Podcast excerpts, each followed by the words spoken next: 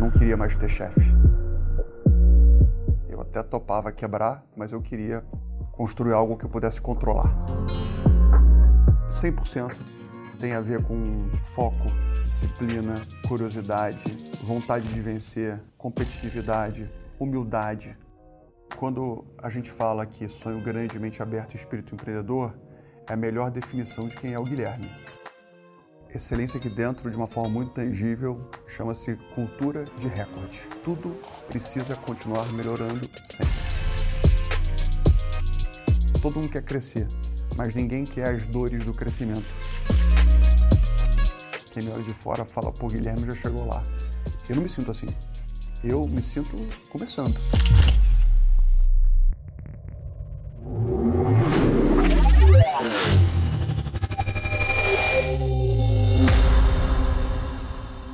Olá, seja muito bem-vindo ao Conectando os Pontos. Eu sou João Vitor, sócio e CEO do G4 Educação.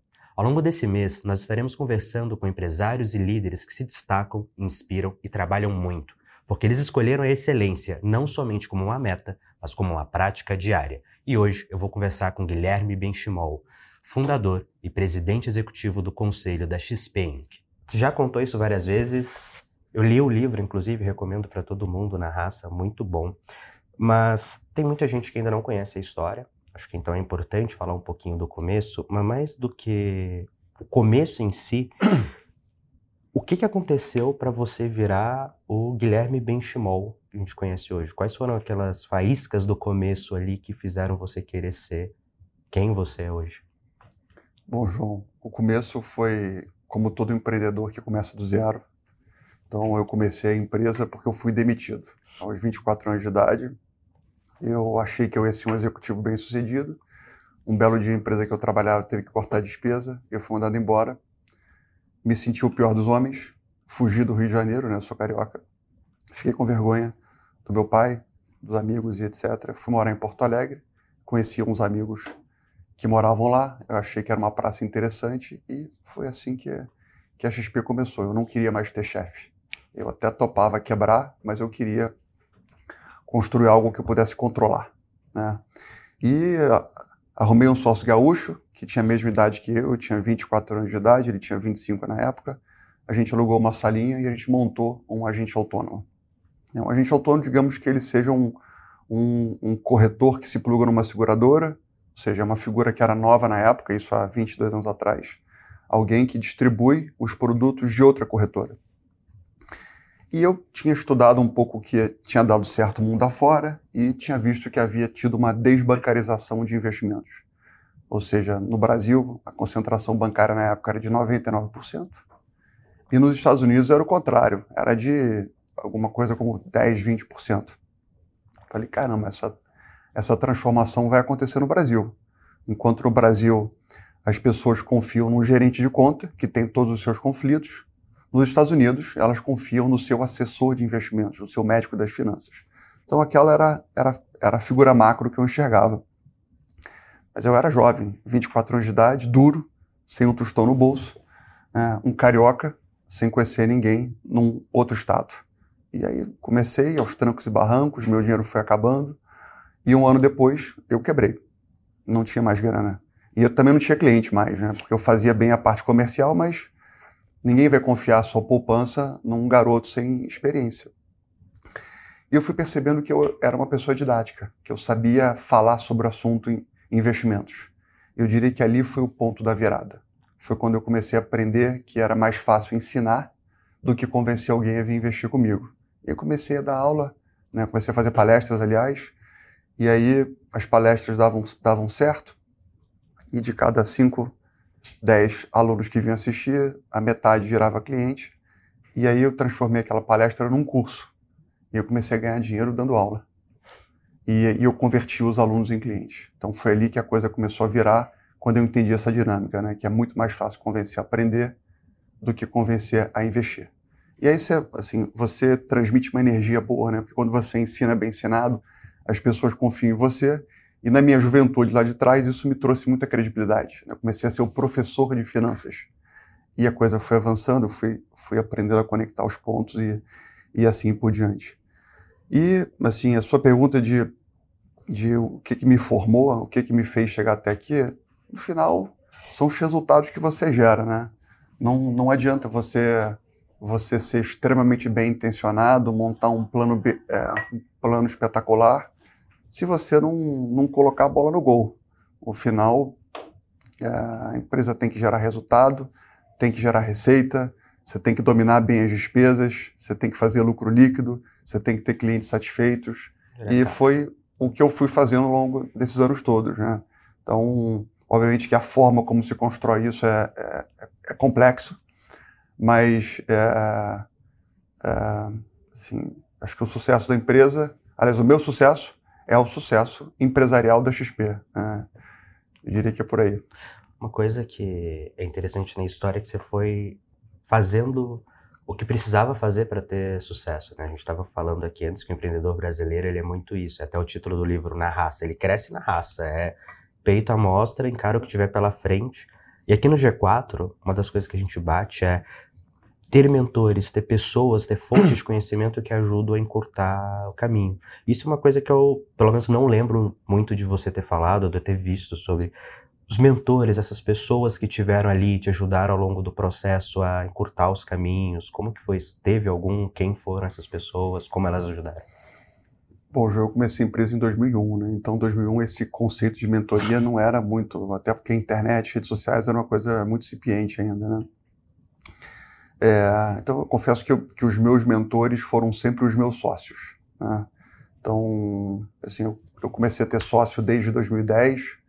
Tive um sócio britânico como investidor, depois tive um sócio americano, depois tivemos o próprio Itaú e depois o mercado. Então, e, e a gente tem os sócios internos. Então, sempre foram meus grandes questionadores, as pessoas que te perguntam as coisas certas e que e que atestam se as tuas teses estão corretas ou não, né? Então é importante você ter gente inteligente ao teu lado que te pergunta e, e, e te faz, digamos que, que pensar diferente, né? ou, ou, garantir que o que você está achando tem coerência, né?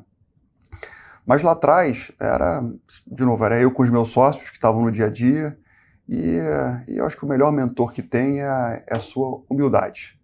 Né? Ou seja, você não pode ter medo de, de experimentar as coisas novas, desde que você faça as coisas com muita coerência. Então, eu diria que o nosso time sempre teve um, uma visão muito, muito matemática das coisas, né? A gente vai tomar essa decisão porque ela faz sentido. É uma decisão que nos parece a mais acertada nesse momento. Mas é, você só tem certeza se essa decisão fez sentido depois de tomar ela e ver que funcionou ou não funcionou. E se ela não funcionou, a gente vai interromper ela e vai encontrar uma nova solução. Ou seja, é, é uma, é uma forma muito simples de encarar as coisas, né? Então, eu diria que isso é parte da nossa cultura, né? Sonhar grande, acreditar que a gente é importante que a gente avance, tome decisões com começo, meio e fim, mas não ter medo de mudar de opinião e de corrigir.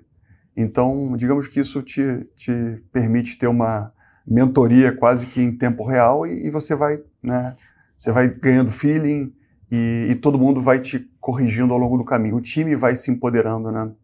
É, é fundamental que dentro de uma companhia todo mundo se sinta dono, né? que todo mundo possa opinar e possa levantar a mão se por acaso algum sinal amarelo surgir no caminho, né? Então, quando você cria esse ambiente interno, você toma as decisões porque elas fazem sentido e as pessoas elas vão levantando a mão e apontando, opa, isso aqui não faz sentido. E aí você reflete, você não faz mais e, e você faz esse processo de, de cair, levantar, corrigir e, e seguir novamente. Como que, na sua visão, cria essa cultura? Porque, assim, é difícil para as pessoas terem coragem de levantar a mão e discordar, e quanto mais cresce, a sensação é que as pessoas acham é mais difícil, que falam, cara, os caras fizeram um negócio gigantesco, olha o tamanho que isso tá, quem sou eu para achar que tá errado, que eu deveria apontar uma falha, já viram, e, é, na minha experiência, pelo menos, é quase o contrário. Quanto maior você fica, maior a chance de alguma coisa estar tá errada, porque tem mais pontos de potencial falha. Como que você continua fomentando essa cultura? João, é, assim, é um desafio e é verdade. Assim, quanto mais cresce, maior a probabilidade de você ficar no Olimpo. Ficar no Olimpo é você ficar, ficar isolado, né? Ficar... É, e eu acho que tudo começa com, com a postura do número um, com a postura dos líderes da companhia, né? Então, quanto mais você cresce, mais humilde você tem que ficar. Mais você tem que se preocupar com a percepção dos outros, mais feedback você precisa pedir. É, você precisa criar um clima que parta de você. Porque eu sei que todo líder de uma empresa, todo, todo CEO de uma companhia, todo dono de uma empresa, ele vai, aqui na minha empresa, a porta está sempre aberta, mas as pessoas não entram, né? E não entram mesmo. Então, é, você tem que diminuir essas barreiras, se colocando, talvez, como um nível abaixo de todos os demais. Então, essa postura humilde, essa postura de estar sempre querendo saber a opinião dos outros e criando esse clima leve, isso facilita as coisas. Isso não resolve. Isso faz com que o clima de participação e de, e de, de emitir opinião constantemente e te permitir, como comandante do navio, ter sempre noção do que está acontecendo, isso, isso se torna mais provável. É. Isso, isso, é verdade, né? Minha porta está sempre aberta. Só que você está lá com a cara fechada, fone de ouvido, ninguém vai entrar. É. Então, assim, eu, é, assim eu, é difícil. Assim, é difícil alguém passar no corredor e me dar um feedback. É difícil. Por quê? Porque as pessoas têm, uma, têm um respeito natural pelo chefe. E por mais que você crie esse ambiente todo, é difícil. Acontece, mas é raro. Você tem que provocar. Você tem que assim, gente, me diz o que, que eu estou errando. O que, que você faria diferente? Então, essa postura humilde, né, que, que eu diria que você não encontra isso na maior parte dos líderes, né? essa vontade de querer saber aonde você está errando. Né? E é justamente essa, essa, essa postura que vai criando essa cultura de, de humildade, de escutar, e se você faz isso, você obriga os seus liderados a fazerem a mesma coisa. Né? E isso vai minimizando, não resolve, mas vai, mas vai minimizando e você vai crescendo com o espírito de empresa pequena, né? o que é fundamental. Né? Se você crescer e se transformar numa empresa grande, com mentalidade de empresa grande, é o começo do fim. Qual que você acha que são os ingredientes para construir ou se formar como esse líder que consegue ser assim. Porque o mais tentador, e eu diria que inclusive é o conselho normal que todo mundo ouve, não, à medida que a empresa cresce, você tem que se distanciar da operação, você tem que focar só no estratégico, e pelo que eu entendo é que é, beleza, você tem um foco mais lá do que aqui, mas você tem que estar em contato com a realidade, com o que está acontecendo para ajustar o modelo mental. Como é que, como líder, você acha que alguém pode se desenvolver? Quais são os ingredientes, assim, não existe, mas a receita de bolo que você acha que deveria ter os ingredientes ali para formar um líder, é como você, que consegue mesmo numa empresa gigante, uma das maiores do Brasil, tá com essa cabeça fazendo isso até hoje, de ouvir as pessoas, de buscar onde está errando e não subir para o Olimpo? Olha, é, no fundo, dentro de uma empresa, assim, para você, obviamente que você forma pessoas, você forma líderes, mas vou falar um pouco duro, tá? Mas é, você tem que deixar Darwin agir, porque os mais fortes são, vão sobrevivendo e vão e vão se sobressaindo. Né? Então, assim, o que me fez chegar aqui foi um pouco o Darwin, né? Eu sobrevivi. Se eu não tivesse, se eu tivesse quebrado lá atrás, ninguém ia querer conversar comigo, né? Então, é, as pessoas que têm mais aptidão por liderança, aquelas que gostam de pessoas, aquelas que tomam decisões corretas, aquelas que têm inteligência emocional certa, é importante que você invista nelas e a capacidade delas de fazer a coisa dar certo é que vai permitindo que elas tenham cada vez mais espaço. Ou seja, Darwin, dentro de uma empresa, precisa deixar com que ela fique maior. Isso é a tal da meritocracia. Né? É, é, então, assim, as pessoas que foram ganhando espaço na empresa foram as pessoas que, que novamente, foram se mostrando mais aptas a, a fazer as coisas darem certas. Né?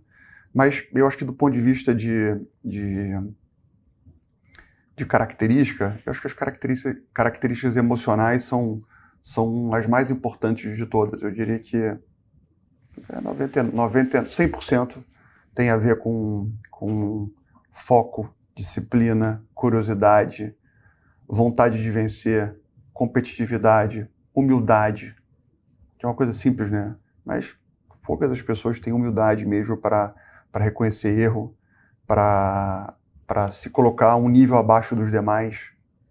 O mais comum é a pessoa querer ser o chefe, mandar, né? E não que você não tem que mandar, mas você tem que mandar da forma correta. Isso é empatia, né? saber se colocar na posição dos outros. Então, eu, eu acho que o que eu tive de fortaleza foram essas coisas todas, porque eu, eu não sou a pessoa com maior QI, não eu, não, eu sou uma pessoa normal, mas eu acho que eu tive, tive fortalezas emocionais muito importantes.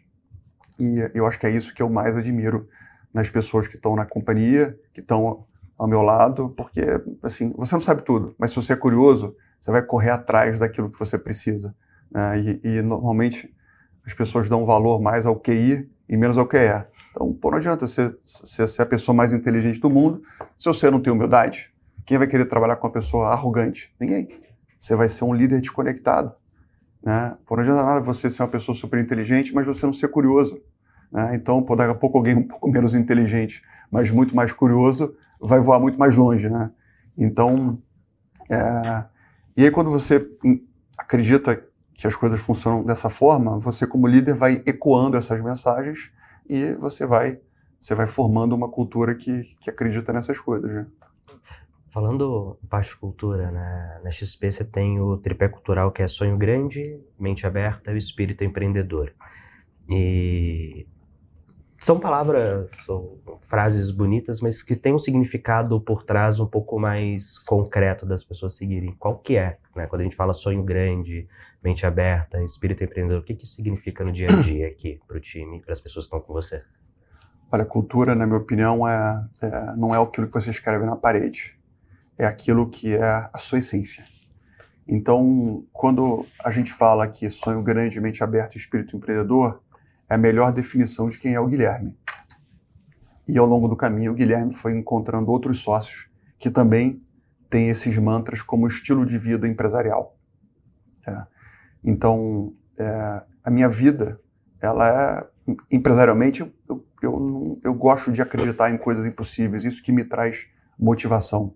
Então, traçar uma meta que me traz frio na barriga me motiva. Isso é sonho grande.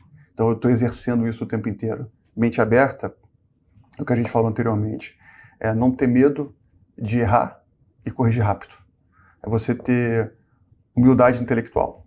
Né? Obviamente que você vai fazer algo querendo acertar, mas se, tiver, se você tiver errado, você não se incomoda em pedir desculpa e tentar novamente. E por fim, espírito empreendedor, né? que é você não trazer desculpas, você se empoderar das coisas e você e você fazer a coisa acontecer como um dono de verdade. Então, é, quando você consegue se definir com muita simplicidade, é, e você, de novo, consegue mostrar que crescer na companhia não é simplesmente atingir as metas de cada área, mas também ter aderência a, a esse comportamento, fica mais fácil você trazer pessoas que combinam com isso. Né? Então, assim, quando se fala, uma empresa tem cultura forte, o que, que é? Ela consegue explicar com clareza quem ela é, porque ela vai trazer as pessoas de mercado que combinam com aqueles valores. Porque se eu não consigo explicar com clareza quem eu sou, você vai trazer gente errada. Né? Então, é, eu preciso ter gente aqui dentro que combina, que acredita nessas coisas, né? que, que saiba que trabalhar na XP não vai ser moleza. Né?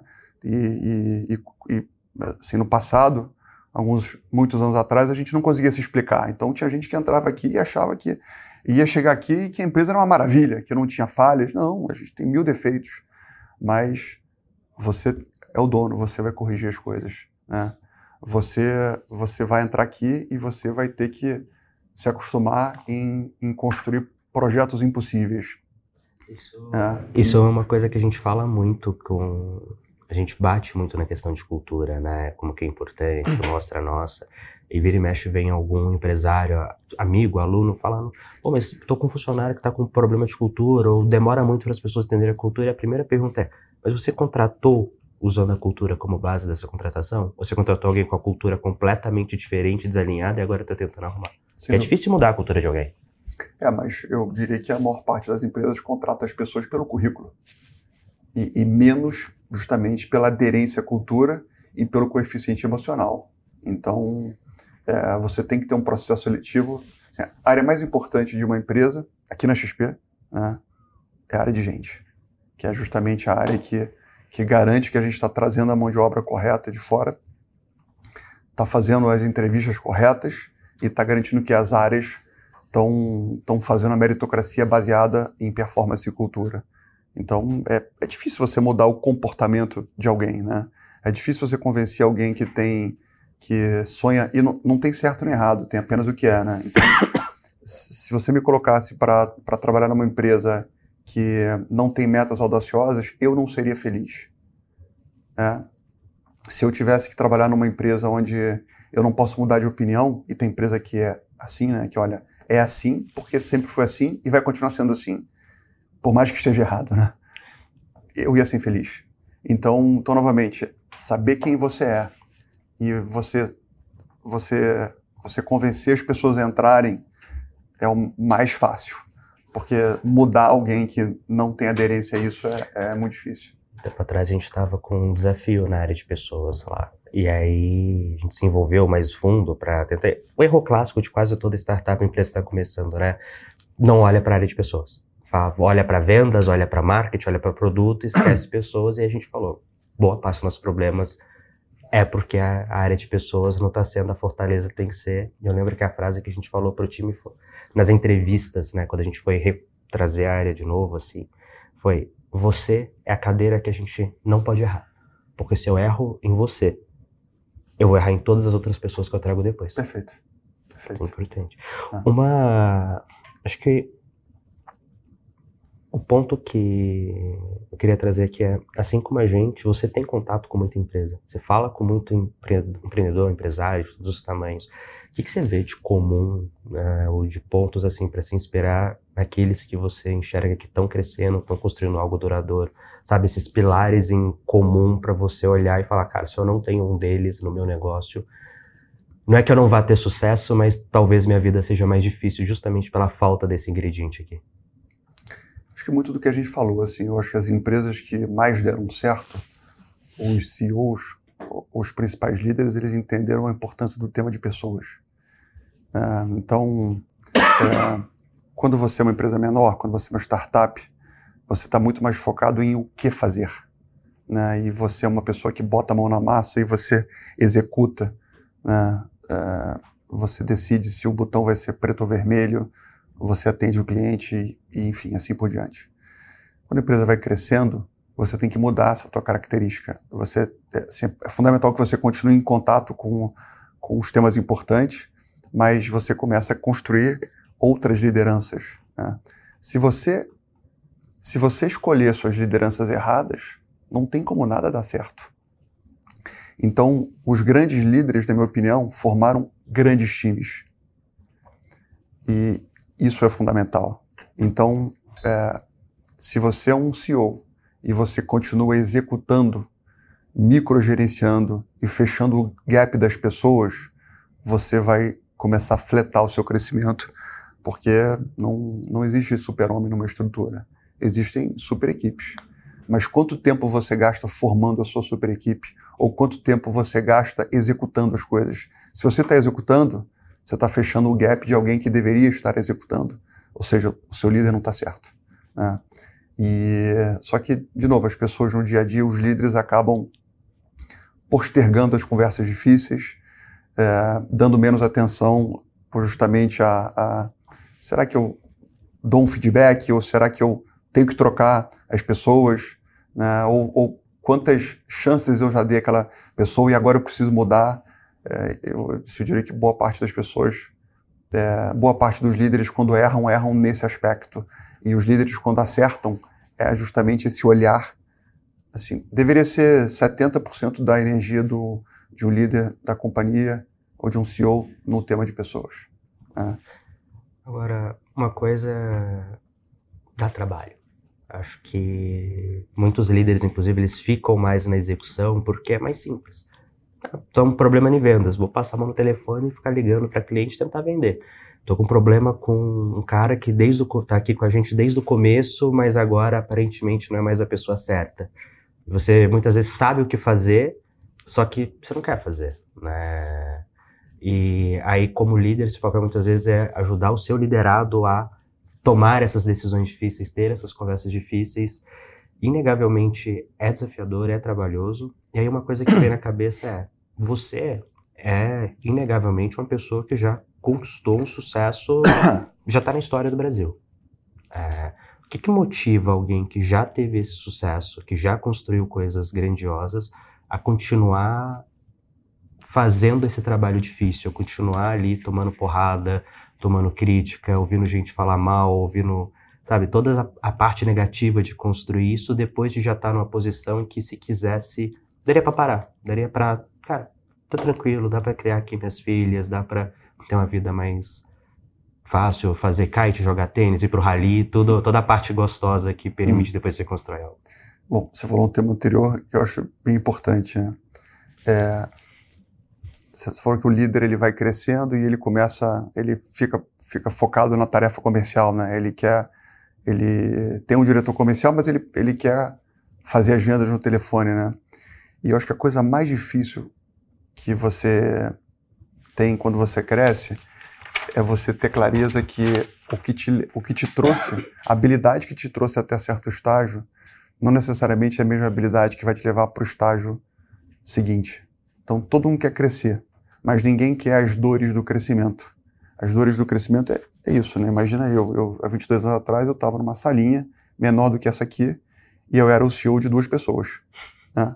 Hoje a empresa tem 6 mil funcionários, tem 15 mil assessores, é listada na Bolsa Americana e etc. Olha quantas transformações eu tive que fazer em, em mim. Né? E eu diria que a maior parte das pessoas não querem mudar de fase, porque é desconfortável. Então, assim, eu era um bom líder de startup. Aprender a ser um, um líder de uma empresa um pouco maior, eu preciso me reinventar. Eu preciso aprender a ser algo que eu ainda não sou. E é justamente esse exercício que vai fazendo você crescer. E o que não faz você crescer é justamente você não aceitar mais que você vai se reinventar. E é por isso que justamente a maior parte das empresas a longo prazo acabam quebrando, porque elas não conseguem fazer essa, essa mutação. Né?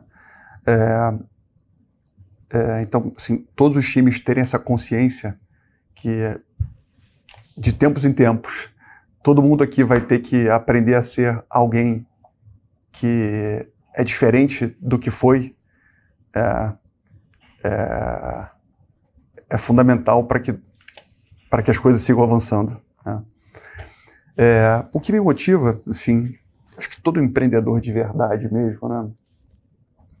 Ele, ele gosta do que faz. Assim, ele, ele sempre acha que dá para aumentar a barra. Ele acredita que o avião dele pode voar mais alto, pode voar mais longe, então, assim, é, você falou esporte, eu adoro fazer esporte, né? É, me, me, me, acalma, é minha terapia. Mas é, eu preciso ter um projeto, eu preciso ter algo que eu acredite, algo que, que me motive. E, e, e a XP é isso. Então não é. Não, óbvio que o dinheiro é importante, porque é a certeza de que você está indo na direção certa, mas é, acreditar que você pode competir contra os grandes bancos, que você pode transformar uma indústria, que você pode fazer as pessoas crescerem com você, saber que você está inspirando o empreendedorismo no Brasil, isso tudo é muito motivador. Então, assim, se eu ficasse numa praia como um aposentado, olhando o, o mar, eu ia ficar maluco. Então, assim, eu, eu gosto de estar com gente inteligente, com, ter, ter enigmas que eu possa possa decifrar junto com a minha equipe, né? Me sentir, me sentindo né, desafiado. Então, é, assim, eu, eu não, eu não, não penso em parar. Acho que todo empreendedor não, não pensa em parar. Ele quer, ele quer continuar avançando. Se encontra alguma coisa que te move, para que que vou sair? É. Ainda mais agora, às vezes a pergunta é quase o contrário, né? Por que que agora que tá bom, que eu tô numa posição mais confortável, eu vou parar? Então, é que nunca fica mais confortável. Né? Eu sei que quem quem me olha de fora fala, pô, Guilherme já chegou lá. Eu não me sinto assim. Eu me sinto começando. É, a gente sabe que a vida do empresário ela, ela é difícil. Então, se você achar que, opa, eu pô, já conquistei, eu já fiz alguma coisa, tal, você pode ter certeza que se, se vem esse sentimento, você vai esmorecer. E não pode. Você tem que estar, empresário tem que estar concentrado o tempo inteiro. Ele tem que dar tudo que tem todos os dias. E se ele achou que tá lá, pode ter certeza que ele vai, ele vai abaixar a guarda. E aí vão acontecer coisas que ele nem imagina. Uma. Eu lembrei do livro do Andy Grove, dos Somente os Paranoicos Sobrevivem, que é, cara, assim, tá o tempo inteiro preocupado com. E agora? O que, que vai acontecer? Isso conversa muito, inclusive, né, com o que a gente tem falado sobre a busca pela excelência. E aí tem uma analogia que eu vi muito tempo atrás, não lembro onde, que a excelência é o horizonte. Você corre atrás o tempo inteiro, mas na prática você nunca chega lá. Porque na hora que você avança um pouquinho, agora o que é excelência, ela avança um pouco mais. Queria saber, na sua visão, o que, que é a sua visão de excelência quando a gente fala, cara, você é um empresário que está executando, agindo com excelência, ou ser um líder que está atuando com excelência junto ao seu time? Olha, eu excelência aqui dentro de uma forma muito tangível chama-se cultura de recorde. Tudo precisa continuar melhorando sempre. Então, eu preciso ter certeza, preciso ter, ter indicadores, porque, de novo, isso torna muito tangível é, esse tema. Eu preciso ter certeza de que todas as áreas estão evoluindo. Eu preciso ter certeza que as áreas comerciais estão encantando mais os clientes, estão trazendo novos clientes, que as áreas operacionais estão mais ágeis, estão mais leves. Preciso ter certeza que as áreas de marketing elas estão conseguindo se comunicar melhor e assim por diante. Né? Então, excelência, na minha opinião, é justamente a arte de continuar melhorando indefinidamente, porque nada que esteja bom não pode ficar melhor. Então, justamente isso, você, se você criar uma cultura de recorde e você criar os indicadores certos, você vai ter certeza sempre que a tua empresa está andando na direção correta. Como que balanceia isso? E aí, trazendo um desafio, né? No G4 a gente tem uma cultura de crescimento. A gente tem lá os números expostos para todo mundo, as áreas são cobradas pelos indicadores. E mas tem uma coisa entre dar para melhorar, que a gente tem, uma, tem literalmente uma plaquinha a gente levanta às vezes quando alguém bate alguma coisa super legal, a gente comemora e depois levanta, ó, oh, mas dá para melhorar. Mas como é que você balanceia isso de sempre dar para melhorar com também o time não achar que nunca nada tá bom? Sabe? Como equilibrar essas duas coisas assim, a diferença entre tá bom, mas dá para melhorar e putz, mas se sempre dá para melhorar, nunca realmente tá bom. Eu acho que não tem como equilibrar, porque eu só quero trabalhar com gente que dá para melhorar se a pessoa achar que tá bom, ela não, não combina comigo. Tem que ficar inconformado pra sempre. Então, aí é a parte da cultura. Assim, tem gente que acha que tá bom. Para mim nunca tá bom.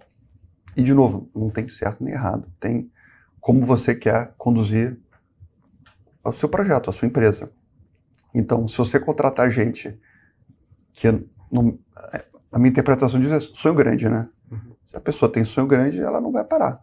Né? Então, eu preciso trabalhar com pessoas, digamos que insaciáveis, pessoas que queiram cada vez mais. É, se você garantir que você está trazendo gente assim, essa pessoa vai, por mais que ela tenha entregue, ela não vai estar satisfeita. Ela já vai do dia seguinte achar que tá bom, amanhã a gente vai fazer mais, mais, mais, mais, mais e mais.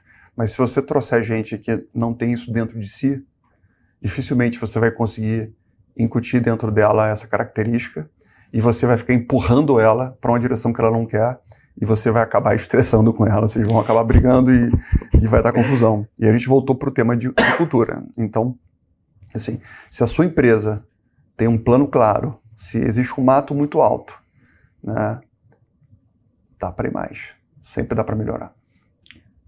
É bom ouvir isso, porque a gente cresceu até aqui assim, a gente defende muito isso, mas acho que chega um momento de crescimento em que você começa a se questionar que fica mais, querendo ou não, é uma cultura que torna mais difícil em alguns momentos trazer gente, porque não é a cultura para todo mundo. Acho que nenhuma cultura é para todo mundo, né? Você mesmo falou, se você tivesse uma empresa de uma cultura que não pode mudar de ideia, não é uma cultura para você, mas algumas a gente sente que é mais difícil e é bom ouvir de alguém que está alguns passos à frente de que é isso aí. É, mas se vocês lá são quantos são quantos funcionários? A gente está entre 300 e alguma coisa, quando começou, foi a primeira vez que a gente começou a falar, cara, tá difícil, mas a gente continua insistindo de, não, é para continuar trazendo gente assim. É, mas então, mas você pensa assim, são 300 pessoas, né? São 50 milhões de brasileiros que trabalham de carteira assinada no Brasil. pô, não é possível que não tenham 50 milhões. É o foco em gente. É uma área de gente muito forte, capaz de conseguir saber quem é a cultura de vocês e trazendo gente. E tem gente extraordinária por aí dando sopa. Só tem que ter, talvez, a, a inteligência, a capacidade para justamente detectar esses talentos e colocá-los na posição certa. Uma coisa que você falou um tempo atrás aqui é sobre o esporte ser a sua terapia. É, como que você relaciona a parte de esportes com o dia a dia como empreendedor? Assim, qual é a conexão deles para você? Olha, é, no, no, caso da minha terapia, assim, quando eu, é, eu eu não consigo desligar muito, né? Então, quando eu faço um esporte que me exige concentração, parece que eu entro numa outra numa outra dimensão. Então, acho que todo mundo tem que ter a sua válvula de escape e o, e o esporte comigo funciona dessa forma. Mas eu, eu, eu, sonhava em ser atleta lá atrás, né? Então eu, eu, era, eu era tenista até a minha, até a minha adolescência. Joguei muito tênis dos, dos 5 aos 15. E, e o tênis, é, aliás, eu acho que o esporte ele forma muito inteligência. Eu não sei se forma, porque eu não sou um, uma, um grande entendedor do tema, mas eu acho que o, o esporte tem realmente muita, muita analogia com a vida empresarial. Então, quando você entra no esporte competitivo na tua infância, você aprende muitos temas que a gente falou aqui, né? Foco, disciplina, humildade, reconhecer erros, né? É, visão de longo prazo. De novo, são coisas que você vai usar na sua vida empresarial, né? Então, é, quando você quer competir na sua juventude, pode ter certeza que aquilo é a melhor proxy da vida real, que você vai encarar um belo dia. Né? Então, então, acho que o esporte, essa vontade de vencer no esporte que eu tive lá atrás, de melhorar, de, de quebrar recordes, de, de, vencer campeonatos, etc., é, de novo, é a melhor proxy da vida real. Né? Então, você você está preparado e levar uma surra na partida, opa, o que, que eu fiz de errado? Né? Ter muita humildade, você vai ter um campeonato, né? Como é que você vai se preparar? Como é que vai ser a sua disciplina? Você está focado? Né? E, de novo, são, são coisas que você vai utilizar na vida empresarial o tempo inteiro. Então, tem N histórias de, de esportistas extremamente bem-sucedidos que se transformaram em excepcionais empresários, né? Então, eu acho que é, um, é, uma, é uma atividade que, que, que desenvolve o seu coeficiente emocional de uma forma bastante bastante importante, né? Ah, você falou muito do esporte, como desenvolver disciplina. É, e aí a gente bate muito na necessidade, às vezes, de você ter, às vezes não, né? Quase sempre de ter uma rotina que facilita você ser disciplinado. Como que é a sua rotina hoje para conseguir continuar ajudando a XP a crescer? E aí talvez o que, que mudou de alguns anos atrás, né? Porque isso tem é aquilo, você vai se desenvolvendo, virando um novo Guilherme, que é o Guilherme que a XP precisa hoje, que é diferente do que precisava antes. Como que foi essa transição e como que está hoje, assim? Você acha que dá para pegar de insights? Olha, eu acho que, que, que, disciplina é super importante. Acho que isso na minha vida não mudou em nenhum momento. Assim, é, quais são as coisas que eu gosto, o que eu quero fazer da minha vida e, e como é que eu vou encaixar isso na minha rotina. Então, cada um precisa saber como é que o seu corpo funciona, como a sua vida funciona. Então, assim, na minha vida tem a minha família, tem meus poucos amigos, tem os esportes que você mencionou que eu, que eu, que eu adoro fazer. Então, é isso. Então, eu vou dormir cedo, eu vou acordar cedo, eu vou fazer meu exercício diário, seja minha corrida, minha musculação e assim por diante. Vou me alimentar bem. Né? É, e se no final de semana eu vou estar com as pessoas que eu gosto e, e fazendo as coisas que eu, que eu quero e isso novamente me traz equilíbrio e me permite fazer bem aquilo que, que é a prioridade do ponto de vista empresarial. Né? Então, é, se não adianta você, você querer fazer algumas coisas e você e você ser uma pessoa que não tem disciplina, que sai de noite, que está na bagunça, enfim, né? coisas que, que, que, que, no meu caso eu acho muito difícil você, assim, eu, eu acredito que menos é mais. O que, que você quer mesmo, né? Então foca naquilo que você quer e aprenda a fazer suas escolhas. Eu aprendi a fazer minhas escolhas e sou feliz assim. Né? E acho que é importante cada um saber o que, o que quer da vida. Né? É, você perguntou como é que foi a minha, a minha transformação, né? É, é, assim, é, eu sempre tive essa consciência, né, de que, olha, o, o, Guilherme, o Guilherme que chegou até aqui vai ter que ser diferente, vai ter que ser diferente amanhã. Né? Tanto é que eu nem, nem CEO, eu fui CEO da companhia por 20 anos, né, eu tô há dois anos, eu sou, sou presidente do conselho, né, tô no dia a dia da empresa, mas tem um CEO que está à frente da companhia, né. Então, eu acho que o tema de humildade, né, e saber realmente quem você é, as habilidades que você tem, né, onde é que você joga melhor, é, e saber mexer com você mesmo, né? Eu a vida inteira mexi muito com as pessoas, né? Troquei gente de posição, mandei gente embora, né? é, é, me reinventei e há dois anos atrás eu vi, olha, tem uma pessoa aqui na empresa que vai conduzir o dia a dia melhor do que eu. Preciso assumir um outro cargo na companhia, preciso ser um outro Guilherme, né? Então, acho que acho que acho que ter novamente muita humildade, ter muita consciência das coisas é, e saber que é mais importante é você conseguir montar time, cuidar das pessoas é, e não necessariamente você ser o chefe o tempo inteiro, você ser o comandante, né? É, eu acho que foram as formas que eu fui encontrando para ir me transformando, né? É. Isso de você falou de família e é uma coisa que, para mim especificamente, nem tá aqui no roteiro de perguntas. É uma coisa que é importante porque eu tô junto com a minha esposa há 10 anos. E a gente chegou na decisão de tá na hora de ter filho. A gente sempre quis e falou: vamos, vamos parar de enrolar. É, nunca vai ter a hora certa, então vamos tentar. E ser pai de três meninas, né? E, inclusive é meu maior medo ser pai de menino, que eu falo, cara, eu não consigo falar não para futura mãe delas. Na hora que for uma com um metro de altura pedindo, acabou, esquece. Como que isso mudou, assim, é, suas prioridades ou como que você valorizava as coisas? Ah, ter filho é não... dez anos é muito tempo mesmo, tá? Tua, tua esposa deve estar tá brava contigo já. Tá, né? eu não, é assim, é. foi dez anos para eu formalizar o pedido de casamento. Cinco anos morando é. junto, tudo. Não, é. Eu, tive, eu tive filho, tive filhos três anos depois de casar. E, assim, filho nunca, você nunca vai ter o, nunca vai ter o momento certo. Você, assim, pula de cabeça e, e, e encara de frente.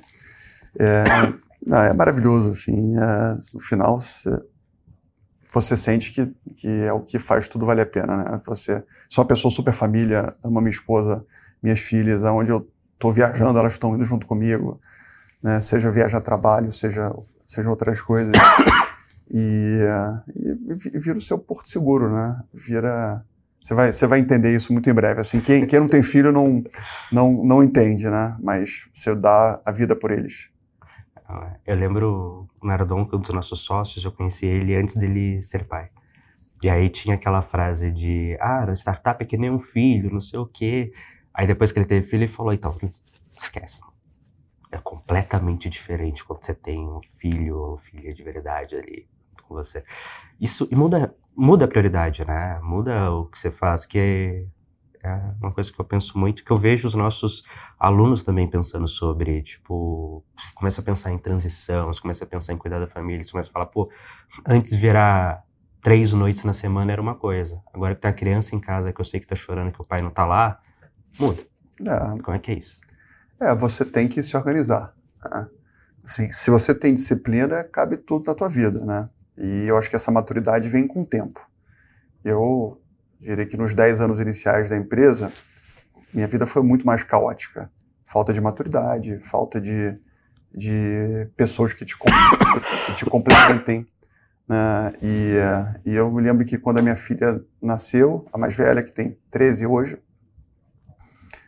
os dois, três anos iniciais dela, né, mudou muito a vida da minha esposa, a minha vida mudou pouco, e eu acho que isso é clássico, né, nos casais, né. O homem vai tocando a vida dele e, e a mulher fica ali super sobrecarregada, né. E, mas de novo, aí você vai se organizando, porque é, cabe tudo. Você só tem que aprender a se organizar, né, aprender a, a e, de novo, não que eu não, vire noite. A noite dá problema eu tenho que virar noite. Não tem jeito, né? Mas é, precisa ser uma coisa mais esporádica, né? Então, é, assim, é evidente que você está com a tua família, você quer... Eu quero jantar com a minha família todos os dias, né? Quando eu, vou, quando eu viajo, eu viajo muito, eu quero estar em casa até as 8 da noite, 8, 9 da noite, né? quero dar um beijo nas meninas, quero levá-las na escola muitas vezes, né? Então, assim, como é que eu vou construir a minha rotina de forma que isso, que isso seja possível sem prejudicar aquilo também que me traz motivação, né? Porque não pode ser um ou outro, né? Você precisa escolher as poucas coisas na sua vida que são, são, são de fato importantes. Então, o tempo vai passando e eu acho que as pessoas vão tendo que ficar mais egoístas mesmo, né? Quando você é jovem, você quer fazer tudo. Quando você vai ficando mais, mais experiente, você vai, opa, não é isso que eu quero, eu quero isso, isso e isso. Talvez duas, três coisas no máximo, né? E aí você vê que vai, vai caber a família, vai caber os filhos, né? Pô, vai, vai caber o seu projeto e, e, e é isso. Você vai ser um pouco mais chato, um pouco mais egoísta, mas você vai, fazer, você vai fazer aquilo que você quer de verdade. Não querer abraçar o mundo inteiro de uma vez. Isso aí. Uma coisa que a gente falou muito aqui, né, foi de desenvolvimento, de aprender a ser, de se reinventar. Como que você vê o estudo mesmo, assim, de bunda na cadeira, pegar um livro, ou ir estudar com alguém e aprender, não só na prática, mas estudo teórico, de certa forma, o papel dele nesse processo inteiro? Olha, eu, eu adoro ler, assim, eu, eu sou curioso, né? Eu acho que é importante você ter pessoas ao teu lado que são curiosas. E a curiosidade, é, ela é ampla, né? Eu, eu gosto, a cada, cada dois meses, ler um livro que, que me recomendam, então tem um tema que me chama atenção e eu dou meu deep dive e, e eu eu não leio o livro, eu estudo o livro, né? Eu sou aquele, você pega um livro meu tá tudo rabiscado, tá sublinhado, faço resumo e tal. Então, é, eu, eu não.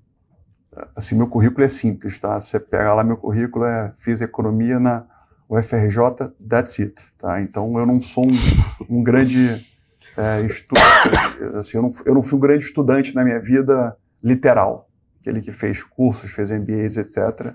E, e eu até, até é, até me arrependo um pouco disso, porque são experiências muito boas, né? Então, assim, eu já, já fui para Harvard, já fui para outras universidades, já fiz eventos lá, inclusive, né?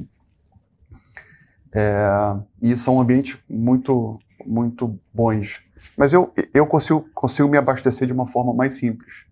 Né? Então, acho que o importante é você estar sempre sendo curioso, você querer sempre melhorar.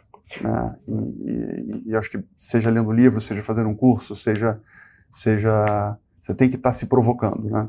Acho que uma coisa legal que você falou, é, provavelmente não é exatamente isso, não ser, a cada uns dois meses eu pego um livro, alguma coisa para estudar, e até notei aqui, né? Não é que você lê o livro, você estuda o livro, são coisas diferentes. Eu lembrei que muita gente fica colocando de ler um livro por mês, um livro a cada duas semanas, e é isso, só lê, não estuda. É. Então, assim, é menos sobre a quantidade, mais sobre a qualidade, quanto que aquilo agrega de fato, você absorve é. de fato. É, é, é, bem isso mesmo, assim, eu, eu, eu diria que é, assim, eu devo ler uns três, quatro livros por, por ano, não, não muito mais do que isso. Mas alguns livros eu já li inúmeras vezes. Sabe aqueles livros, tipo assim, esse livro aqui é o meu, meu professor, meu coach. E aí você vai ler, você relê novamente, você, você, você revê conceitos. Então, é, então, assim, é o, é o seu grande mentor, né? Quando você vê histórias de outras pessoas que deram certo ou deram errado, você está ali tendo uma mentoria em tempo real, né? É. Como que você ensina isso para os líderes? Você acha que está dentro daquelas características que você tem que buscar quem já vem com isso meio de fábrica? Sabe, tipo essa parte da curiosidade intelectual, a parte de entender que não é sobre o tanto de conteúdo que você consome, mas sim sobre você aprender coisas que vão ajudar. Como que você incute isso no time? É, você tem que falar, você tem que dar o exemplo, né? Uh, você tem que mostrar que essas coisas fazem diferença, uh, mas no final você tem que deixar Darwin agir. Né? né? No final são as pessoas que, que mais têm isso, supostamente são aquelas que vão ter mais sucesso e são essas que vão avançar na companhia, né? Sim, novamente, meritocracia. Eu preciso garantir que eu tenho os melhores no meu time. E, supostamente, os melhores são os que estão fazendo essas coisas todas, né? Então, você não vai dar um tiro e você vai acertar. Né? Você tem que... E, assim, eu admiro uma empresa que tem um dono, que não tem nenhum sócio. Né? Admiro. Eu não conseguiria ter chegado aqui se fosse dessa forma, né? eu tive que aprender a dividir meu sonho com gente melhor do que eu e botar gente boa o tempo inteiro na posição e, de novo, aquela pessoa tem que continuar se, se provando, né? Assim como eu, né? Eu só fiquei à frente da companhia porque a empresa foi dando certo. Se a empresa tivesse, não tivesse ido bem, os meus sócios iam ter me convidado a sair da companhia, né? Simples assim. Então, é, no, no, fundo, no fundo, é, é, é, não deixa de ser a lei da sobrevivência, né? Você tem que trazer todas as melhores práticas, tem que mostrar os caminhos, tem que trazer as pessoas certas, tem que treiná-las, mas no final depende delas.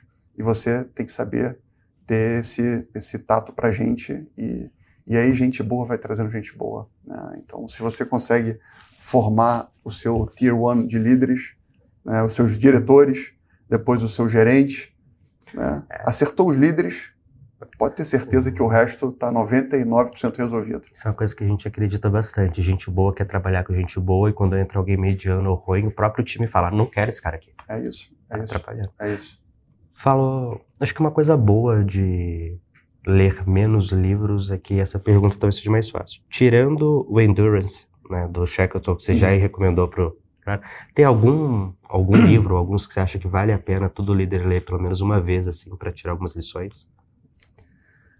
Olha, o livro que o, o autor que eu mais li foi o Jim Collins. Ah, é, então, tem todos os livros dele são espetaculares. São livros que é menos a opinião dele e é mais fatos e dados. Né? Quais foram as empresas que mais deram certo nesse momento da economia americana e quais foram as decisões que os líderes tomaram? É, assim, ao mesmo tempo, quais foram as empresas que deram errado e quais foram as decisões que essas pessoas tomaram. Então, é uma coisa muito, muito objetiva, né? Então, é, acho que tem, tem muito tem muita gente que ensina coisas, mas eu sou aquela pessoa que gosta de ver fatos e dados. Então, Jim Collins, todos os livros que ele tem são espetaculares.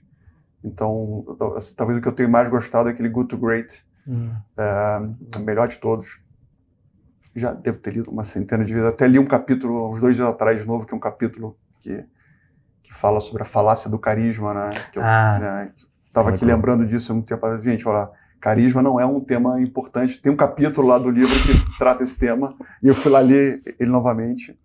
Então, é, acho que é, é muito bom.